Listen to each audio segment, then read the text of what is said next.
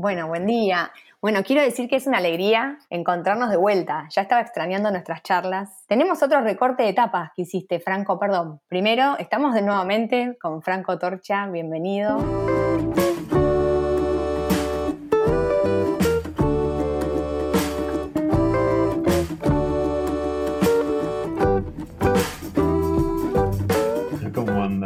¿Cómo andan todas? Bueno, como verán, me pasé este tiempo haciendo collages casi con las tapas. No, eh, sí, seleccionando algunas tapas, en este caso tres más, como en aquella ocasión que pensamos juntes en tres. Bueno, ahora otro trío de tapas para pensar, en todo caso, otras tensiones, ¿no? Que van a parar a las tapas de las revistas, que bueno, retomando un poco lo que, lo que decíamos al final del episodio anterior, Euge, bueno, sabiendo ya que no cualquier público consume las tapas de revistas, etcétera, ¿no?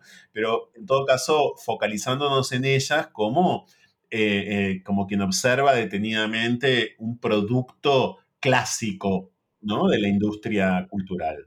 Bueno, antes de contar cuál es la primera etapa, bienvenida, Vero. Hola, ¿cómo les va? ¿Cómo están? Bien. Bienvenida, Ile. Hola, ¿cómo va? Gracias. Sofi también, ¿cómo andas? Buenas. Bueno, estamos eh, todos, todas las que estábamos en, el encuentro anterior, así que no hace falta más presentación. Y la primera etapa eh, tiene un montón para hablar. No sé por dónde empezar, iba a hablar de esa primera etapa. Bueno, eh, elegí una etapa especialmente problemática, ¿no? Que también tiene pocos años, ¿no? Es una etapa de, es una etapa de menos de 10 años atrás, de la revista Caras en este caso. En el centro vemos a Mariela Anchipi de Brieva, y lo leo así a propósito porque además está ella nombrada como una mujer de, ¿no? Con el apellido de su esposo, su esposo es el actor Daddy Brieva, y en la tapa, ella, a quien vemos efectivamente posando por momentos semidesnuda eh, o algo así, o con muy poca ropa encima, eh, con un cuerpo que parece muy tonificado, que está, eh, bueno, hasta yo diría medio como aceitado, etc. Y el titular que reza, cambié mi cuerpo para no dejar de gustarle a mi marido parece a todas luces un titular de hace 70 años, ¿verdad? Lo que llama obviamente la atención de esta etapa y en su momento desde ya generó cierto batifondo, tiene que ver con esto de que de repente el cuerpo de esta mujer, según su propio testimonio, es un cuerpo modelado para el hombre, es un cuerpo modificado, programado, podríamos decir, para eh, gustarle al hombre. Claramente esta era una provocación, yo no sé si ustedes eh, lo leen así o no, cuesta pensar que al 100% ella creía esto, pero no cuesta pensar, por lo menos es mi opinión, que lo hizo un poco como provocando. Eh, ¿Qué quiero decir con esto? Casi como queriendo llevar la contra o protagonizar la contraofensiva feminista. O sea, te diría que sí porque parece como hasta muy burdo. Claro. Digo, ¿no? Como decís, che, es muy burdo. Ahora el cuerpo de ella también habla. Digo, claro. Muchísimo. Claro. En este caso hay como, está muy en sintonía el texto con las claro, imágenes. El texto y las imágenes están en sintonía. Está todo forzado. O sea, es forzado. Lo que ella cuenta es un, es un, es un esfuerzo, es algo que no, supuestamente no le sale naturalmente, es algo que tiene que hacer de manera artificial. Y las fotos son eh, contorsionistas. O sea, digamos, no hay nada de natural en todo eso. Bueno, pero nunca las fotos son. No la está pasando bien en las fotos. A veces hay unas curvas en la espalda que digo, está, está, grave esta Ella está posada sobre una pelota que borran para que parezca como si hiciera un arco natural con la espalda, cosa que no, no puede hacer. por eso, o sea, no le está pasando bien.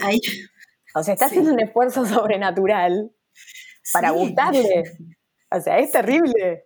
Pero esto que dice Sofía es interesante en el sentido de que el cuerpo está haciendo algo imposible, casi tan imposible como lo que dice eh, hacer para gustarle al marido. Es decir, todo es imposible. Es decir, eh, todo el relato es un relato imposible, es un relato, además de imposible, inalcanzable, ¿no? Eh, una vez más volvemos a esta cuestión que quizás en el, en el episodio anterior no, no, no apareció, pero tiene mucho que ver con los movimientos de la diversidad corporal.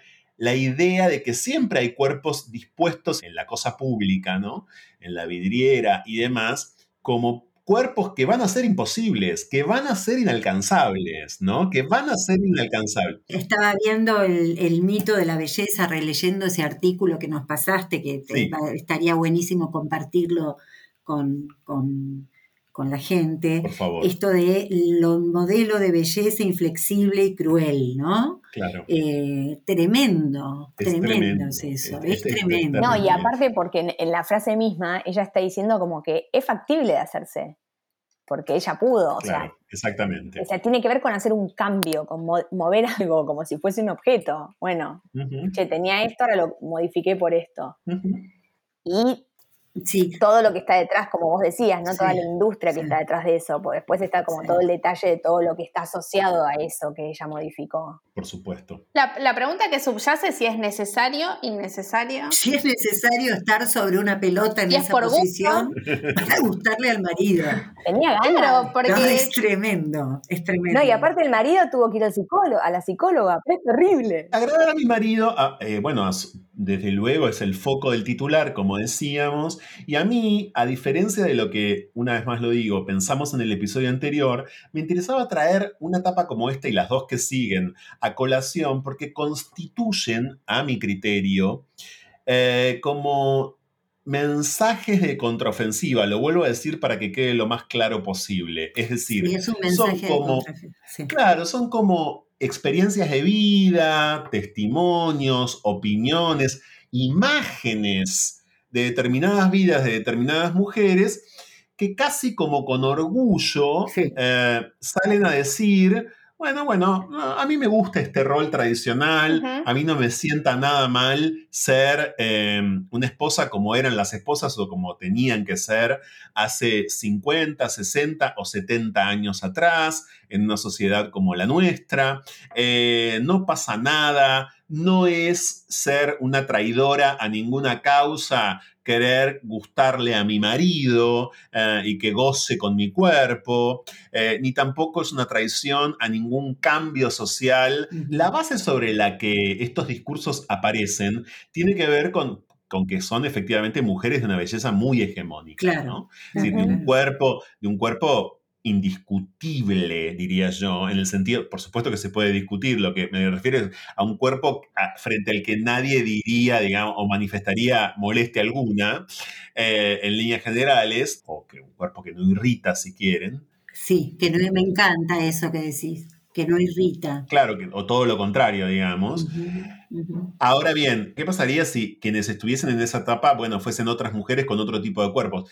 Hay que volver a decir acá que son mujeres que nunca hubiesen sido tapa. es decir, o que no hubiesen sido tapa de estas revistas, por lo menos no en relación al erotismo, al cuerpo. Bueno, a propósito de, de lo que comentábamos entonces, de vuelta, no importa cuáles son los móviles de una persona, de una mujer concreta. Lo que importa es en qué transforma un medio, como decíamos incluso en nuestro encuentro anterior, una declaración semejante. Y esto me parece que construye un sistema o que hace sistema, si quieren, con otra de las tapas que elegí para comentar en el día de hoy, eh, que por supuesto, independientemente de, cualquier otra significación, tiene que ver con toda una, todo un despliegue, yo diría, que hace la revista Hola desde siempre con Juliana Aguada, ¿no? ¿Y por qué digo todo un despliegue? Porque miren, Juliana Aguada para la revista Hola en la Argentina desde antes de que Macri fuera presidente, o sea, ya siendo la mujer de Macri, e incluso sin dudas antes también, pero bueno, siendo la mujer de Mauricio Macri eh, como jefe de gobierno de la ciudad, luego, por supuesto, siendo primera dama, y después, en estos dos años también, cuando ya eh, Macri dejó de ser presidente, etc., hay una especie como de insistencia en ella. Y no es porque vendan más revistas, ¿no? Eh, es decir, esa sería una posible razón, pero que me parece que acá no viene al caso. Perdón, en la tapa hay tres madres, ¿no? Y hay tres madres, exactamente, exactamente. Ahora iba a ir a eso, obviamente. Perdóname. no, no, pero no, quiero decir, ¿por qué tanto alrededor de Juliana Aguada? ¿Qué quieren contarnos, independientemente de todo, o no tan independientemente, eh, con Juliana todo el tiempo, ¿no? Con su huerta, con su estilo de vida, con sus hazañas, con sus viajes, con sus Pero acá Juliana está sumamente ridiculizada, ¿o no? Para mí no.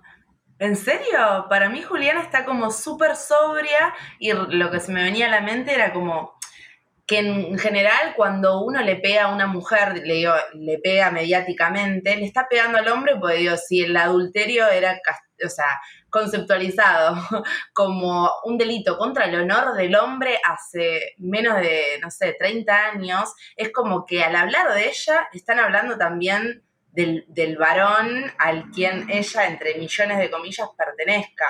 Como que a mí no me deja de resonar por ese lado. Como ella es, está ahí, eh, hizo todo lo que está bien. Sí, da esa sensación. Es interesante decir, eh, pensar también esto de los varones, muy interesante, porque también son mujeres que los medios muchas veces ponen en tapa o focalizan solas o en su rol materno, como vemos acá, eh, y están todo el tiempo como evocando al hombre, ¿no? Es decir, bueno, una tarde de compras en Madrid eh, y de chicas solas comprando. Y no sabemos si en efecto pasó, o no pasó, eh, si fue muy así o algo así. Eh, de vuelta, está sobre todo cumpliendo una labor pedagógica, ¿no? Aparte, digo, yo te aviso, Antonia en los probadores, no quería la ropa, la madre se enojaba. Y digo, es imposible esa tarde de chicas como en una película, qué sé yo, de los, de los 90. Claro, como si hubiera sido Serena, ¿no? Claro, no, en general es un despelote salir a comprar con un chico, ¿no? En general es un gran despelote, exactamente. Bueno, pero no, no asoma esto en la tabla. No, cero, es decir, hay una idea eh, de, frescura y de bienestar, diría yo, ¿no? Como de ausencia de conflicto también. Además de lo que podríamos decir que es bastante obvio, del consumismo. Sí, sí, pero es verdad. Es que yo lo leo con sarcasmo. ¿Por qué? Claro, ¿por qué, Sofi, pensaste...? No digo que no. ¿por qué? Por, por cómo aparece Máxima abajo. Ah. A ver. Diciendo, Máxima dice, quiero que mis hijas estén inspiradas en una madre que trata de estar con ellas y a la vez hacer su trabajo lo mejor posible. Claro. Claro, claro. Eso es muy importante lo que está señalando Sofía, porque para quienes no están viendo la tapa, la tapa tiene a tres madres, como decía Verónica, en, la tapa central, digamos, en, el puntum está Juliana Aguada, pero abajo está Máxima, justamente, y arriba eh, está... Eh, Meghan Markle. Meghan Markle, exactamente, que es... Eh, que es una rebelde, que es una, ¿no? Exactamente. Entonces, hay una, hay una, hay una especie de, trini, de, sí. no santa trinidad o santa trinidad en la tapa, de madres, justamente. Es decir, hay, hay, todo, hay todo un conflicto alrededor de la maternidad, o más que un conflicto, como tres modelos, si quieren, pero que igual, por supuesto, son modelos de clase media y de clase alta. De clase altísima. Hay como tres relatos de maternidad eh, encontrados, ¿no? Eh, de vuelta, esto me parece muy, muy importante porque desde ya eh, ¿qué generan? Generan por lo menos un cortocircuito, me parece, en las madres o no madres que puedan estar como acercándose a una revista semejante y a una etapa semejante. En los tres casos, igual lo que creo que se nos está diciendo en líneas generales y ahí hay un denominador común para mí en las tres experiencias, es que no vas a llegar a ser una madre así nunca. Es muy cruel como modelo, ¿no? Y aparte esta cuestión de que son madres que están. Sí. Son madres que están. Son madres que están. Exactamente, que están muy presentes y que tienen como, además que actúan como ejemplo, en el caso puntual de Máxima lo vemos, ¿no? Que quieren actuar como ejemplo. Eh, y hay una cosa que a mí me parece aún más importante en términos de que sobrevuela todo, que es que lo que no se discute es la maternidad misma. Y esto en Ola siempre ocurrió. Es decir, no hay como una discusión sobre el, el mismísimo mandato de maternidad. Es obvio que ocurre, es obvio que se da, es obvio que es deseado, casi de manera unánime. Vos decías, Franco, que de alguna manera este recorte de etapas es una respuesta. Sí Entonces hay algo, hay, hay otro espacio desde donde se está hablando cada vez más fuerte. Exacto. Y parecería ser que este espacio que aparte hablábamos en otro episodio, está perdiendo poder, está perdiendo fuerza, como también espacio constructor de, sentido, eh, eh, quiere tratar de sobrevivir, digamos, ¿no? Y, responde. Y, Totalmente. Totalmente. Esto está por encima de las protagonistas. Sí, eh, por completo yo llamo a esto contraofensiva porque es una manera bastante como bélica, ¿no? Eh, de, para mí, circunscribirme a lo siguiente.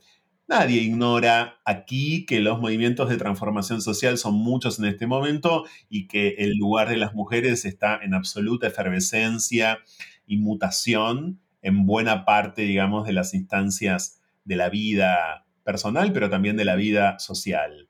Que de repente aparezca la Chepi diciendo que modela su cuerpo porque le encanta que a su marido le guste su cuerpo. Y que haya tapas como esta, con tres madres en situaciones este, semejantes, etc. Yo tiendo a creer que por supuesto no es casual, y que forma parte eh, de ciertos manotazos que algunos eh, sectores de vuelta de la industria, no estamos hablando de la vida de Juliana Aguada, ni de la vida real de Máxima Sorregueta, ni de la vida real de Meghan Markle. Estamos hablando, claro, estamos, siempre hay que pensar en esto, estamos hablando en lo que se elige contar, cómo se elige contar, se elige. Digo, pero desde el momento en que te prestas hay una aceptación de esas condiciones, bla. Sí, lo que se subraya, la sensación que, me queda después de ver esa etapa es como una armonización re fácil de la vida laboral, si es que hay, con la de la maternidad, que en realidad hoy en día se habla de que las mujeres estamos más liberadas, pero a su vez hacemos, no sé, a veces tres jornadas de trabajo, la de la casa, la del trabajo real y a veces también, no sé, militancia o lo que sea. Claro. Pero es como, ellas lo compatibilizan re bien y es como esa la sensación de, wow, qué bien que lo hacen. Me gusta. Me gusta mucho esto que dijiste, armonización, ¿no? Como la idea de que es, posible la vida eh, equilibrada, armónica. Me parecía y me sigue pareciendo súper estimulante traer estas escenas a cuento para, para, dialogarlas, porque bueno, entre otras cosas, saben que creo que generan angustia. Frustración. Ay, sí. Y, eh, y la angustia eh, y frustración, exactamente, y no son emociones cualquiera. Y envidia. Claro, no son emociones cualquiera, ¿no? Eh, son emociones muy cargadas son, y son emociones muy desestructurantes. Sí eh, para cualquiera, pero sobre todo también para la historia de las mujeres en una sociedad como la nuestra. Entonces es ahí a donde quiero eh, llegar. Es decir, ¿qué, qué, qué, hace un medio cuando efectivamente es consciente de que va con determinados contenidos a angustiar? igual lo que me, o sea, lo que me pasa, por ejemplo, a mí, que, que tomo, no sé, el caso de que eh, ahora con Pampita me dio mucha rabia, digamos, todo lo que se construyó alrededor de eso. Eh, hay mucha rabia. Me parece que ahora hay otras, digo esto, me parece clave, eh, clave, entender que ese espacio está medio en decadencia en un punto, me da como un poco también a viejo y a decadente. Ay, sí, sí. Y digo, qué bueno que hay un montón de otros espacios en donde ya hay otras voces que permiten otra mirada, porque antes nos quedamos con la tapa esa y no teníamos otra alternativa.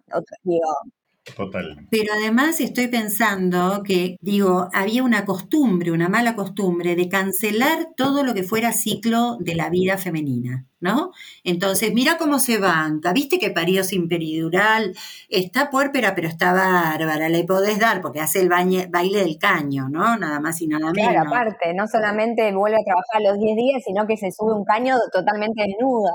Aparte, aparte, el cuerpo se está acomodando viste, ella semidesnuda, nada, mm. que te duele, estás sentada en el, en el salvavidas, si pariste naturalmente en ese momento, en general, ¿no? Sí. Eh, digo, el que no lo sabe, el, el salvavidas se usa para evitar el dolor de un corte que se que se hace al parir que se llama episiotomía. Entonces, te sentás ahí porque no te duele. Siempre es ¿eh? importante, como decíamos, me parece, en el episodio anterior, historizar, ¿no? Sí. El episodio anterior tenía al final, muchos lo deben recordar, eh, una foto em, eh, de Bimbo, de señorita Bimbo, en la tapa de, de Harper's Bazaar en el 2016. Y yo también para el episodio de hoy aporté otro cuerpo gordo de una tapa que me parece, ahora sí que esta no la va a olvidar nadie, tiene poco tiempo también, y es la tapa de la revista Caras con eh, Máxima Sorreguieta justamente y su hija, su hija mayor, la primera eh, de ellas, que bueno, lógicamente es heredera al trono, ¿no? Eh, también, que es Amalia, que en ese momento tenía 16 años, y creo que ahora sí que nadie va a olvidar este gesto periodístico, hecho en teoría, según la revista Caras, desde la mejor de las intenciones, siempre gobiernan las mejores intenciones, y un titular que dice, que reza, la hija mayor de Máxima luce con orgullo su look plus size. A partir de esta etapa pasó de todo, ¿se acuerdan? Seguramente se acuerdan. Sí, sí. Porque claro, básicamente los, las críticas son bastante obvias. Ahora bien, lo que no era obvio era la respuesta de la, de la, de la editorial, de la revista, de la dirección de Caras, que eh, estaba segura y estuvo segura durante muchos meses que lo que había hecho estaba súper bien. Fíjense que el titular dice con orgullo. Lo que los directores de la revista Caras estaban seguros que habían hecho bien era justamente eso, hablar del orgullo gordo, pese a que la palabra gorda no está en ningún lado. Y esto es muy interesante. Y esto es muy interesante. Usan el término, a propósito del lenguaje, usan el término de la industria de la moda, porque plus size es el término de la industria textil. Sí. ¿Ok? Nace en la industria textil, justamente, antes que en cualquier otro lado. Que no nace en la talle 52, porque ahí hubiera sido muy dramático. Claro usan la categoría de la industria eh, textil y hablan de orgullo. Pero eso en el mundo... De un cuerpo. De orgullo un cuerpo, claro, exactamente, de Sofía. Ahora, eso en el mundo tiene también 60 años, si, nos retrotraemos al orgullo gordo que con fuerza nace en los Estados Unidos de la mano de ciertos feminismos eh, en la década del 60, fíjense de la cantidad de tiempo que les estoy hablando, en la década del 60, ya en la década del 60, el Fat Pride era así nombrado en aquel entonces en los Estados Unidos y por contagio en muchas otras partes del mundo. Entonces, acá la palabra gorda es la palabra que no se puede decir. Yo quería detenerme, si me permiten un instante, en la bajada de esta famosa tapa del orgullo plus size de la princesa holandesa Amalia porque eh, la bajada de la tapa de Caras, que es de julio del 2020, dice, la heredera al trono de Holanda, víctima de bullying, o sea, se encarga de revictimizar a alguien que habría tenido, según la información de la revista, experiencias eh, de bullying, supongo que en la escuela, enfrenta las críticas con fortaleza. Ahí da de vuelta la armonización de la que hablábamos, ¿no? Y le vos que lo decías. O sea, cómo es capaz de sobreponerse eh, a ese bullying, ¿no? Y el incondicional apoyo de sus padres. Bueno, una princesa que vive su adolescencia sin tabúes, la idea de que igual tendría que tenerlos, ¿no? Y defiende su figura de mujer real. Y ahí directamente se termina de meter en muchos problemas esta etapa. Claro, claro, claro. Es terrible, es terrible. Porque, perdón, ¿no? Pero es genial la idea de que mostrarse con orgullo y fortaleza es caminar, o sea, la foto es, está caminando, no está enterrada, no está encerrada en su casa, salió a la calle. Qué, qué valiente, digamos, cómo se anima a hacer semejante cosa. Bueno, como los cortos efectistas de discapacidad que te muestran, no tiene una pierna y baila, claro, miren, claro. ¿no? Claro. Bueno, es lo mismo, perdón, el discurso gordofóbico o gordodiante es un discurso totalmente lindante con el capacitismo, eh, con esto que decís vos. Es decir, el gordo y la gorda es una discapacitada. Sí. frente a estos parámetros discursivos, para, para, caras. Es decir, es una discapacidad, además de una víctima, además de otro montón de cosas, es sobre todo una discapacidad. Por eso es muy importante esa cuestión de la mujer real. Porque, ¿qué, quiero decir? Real también es la Chepi y el cuerpo de la Chepi. Por supuesto. Real son todos los cuerpos y todas las mujeres son reales si están en la realidad y todos los hombres Pero también. Es de la, realeza, es real de realeza o no. la idea de cuerpo real es otro de los eufemismos más siniestros en este sentido. Ahí fíjense que hay dos eufemismos. Look eh, plus size es el primero, eufemismo porque para no decir gorda ponen look plus size y el segundo eufemismo es mujer real. Ese es tremendo. Eh, pero que es un eufemismo que lo único que hace es reforzar la violencia que tiene para la revista decir gordo o gorda. Y acá quiero detenerme un instante porque nosotros no públicamente como en este podcast, sí nos eh, vamos a confesar que estuvimos reunidos en algún momento de este año pensando para nosotros, ¿no? El gordo odio, la diversidad corporal, etcétera, etcétera, etcétera. Entonces cualquiera que nos está escuchando puede decir, pero pará, si yo le digo gorda o si la revista Caras le dice a la princesa Amalia gorda, se arma un escándalo internacional. Perfecto, sí. Claro. No digo que no. Nadie puede decirle a nadie, sos gordo, sos gordo, si ese, si ese alguien no lo dijo primero respecto de sí mismo o sí misma. Eso que se llama apropiación es así, funciona así y está muy bien que así sea. Solo hasta que yo pude, por ejemplo, apropiarme de la palabra marica es que no me molesta si me dicen maricón, trolo, puto, gay. No, todo lo contrario. Digo, yo mismo lo aliento, yo mismo invito a eso. Ahora bien, tampoco se puede operar por, eufemismo, para no decir lo que se, está queriendo decir. Ahí hay vergüenza. Es, esa la violencia. mismo, ahí estás construyendo, no puedo hablar de eso porque eh, da vergüenza decir la palabra gordo, da vergüenza decir, entonces eso refuerza en algún punto. Exacto. Aparte, Máxima aprueba esa etapa. Bueno, no, no, no, no. Después se supo que ah, no. se supo que no, no, te puedo creer. Bueno, no, eh, en Holanda despertó muchísimo repudio por esto mismo. Bueno, estamos hablando justamente de Holanda, ¿no? Estamos hablando de un país que está repleto de problemas de todo tipo, pero bueno, que es un país del norte global, de los denominados países del primer mundo, y con una historia en respecto de los derechos humanos que creo que no hace falta eh, señalar aquí. Lo que sí creo, Sofi, es que el mensaje, en efecto, es ella es gorda, y el mensaje también es ella no es flaca. Claro. Por eso llega, por eso llega a la, a la, a la, fíjense las vueltas que hay que dar, ¿no? Pero por eso llega a la tapa, porque no es flaca. Claro.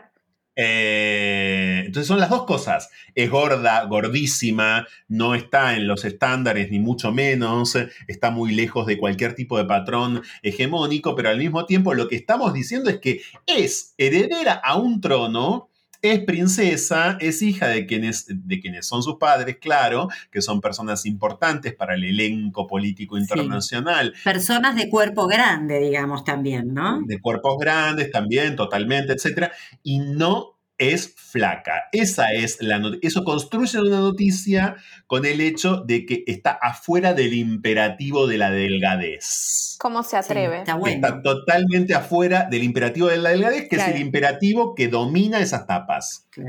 A las tapas van a parar mujeres delgadas. Sí esta excepción, de vuelta, volvemos, esta excepción la hacemos. Porque es hija de Claro, exactamente. Es, es, fíjense qué, porque además es complejo el análisis, no es fácil. Dos activistas eh, importantes de la Argentina cuando ocurrió esto el año pasado decían, bueno, nos costó y mucho porque de lejos parecía que estaba todo bien con la tapa de cara, digamos, que habían hecho finalmente las cosas bastante bien.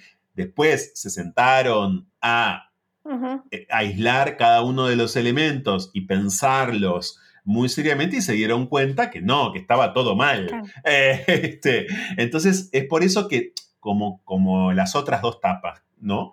De este episodio, me parecen tan problemáticas y tan ricas al mismo tiempo eh, en términos como de de debate, que ojalá, como decía Verónica, esto enoje, porque el enojo es una, es una gran potencia de transformación también. ¿eh? Em, empezar por enojarse está buenísimo. Ya nos iremos enterando si se van enojando y nos irán contando si se enojan. Claro. Y además, Por favor. como una, una mini reflexión que siempre lo hablo con mis amigas, que somos una generación en un, va, este momento, no la generación, sino este momento es también bisagra en muchos aspectos y es como que no se pasa de lo incorrecto, lo de que lleva tantos años reproduciéndose de una forma a algo que todos estemos de acuerdo, nunca va a existir ese todos estemos de acuerdo porque siempre algo que está ahí excluye otra cosa. Pero como que hay una cuestión de que estamos en un periodo de destruir un montón sin que haya construcción de cómo podemos hablar, qué podemos ver. Está como, a construir todo, entonces está re bueno que se den esto. Y aparecen voces siniestras, ¿no? Libros negros. Entonces digo por eso, en ese sentido, pues si no vamos a, reciclar viejas costumbres, ¿no? El libro negro no explicar, disentir, disentir. Totalmente. ¿No? Disentir. Esto que dice la chipi, ¿no? La chepi. la, chepi. que está diciendo, bueno, este, ¿y qué? ¿No? El tema es que vos no derrumbes a la otra mujer. Claro. ¿no? Porque ahí, si esa alianza este, sucumbe, no hay cambio, no hay posibilidad de cambio, ¿no? Bueno, yo creo que con estas declaraciones ya nos despedimos. Ok.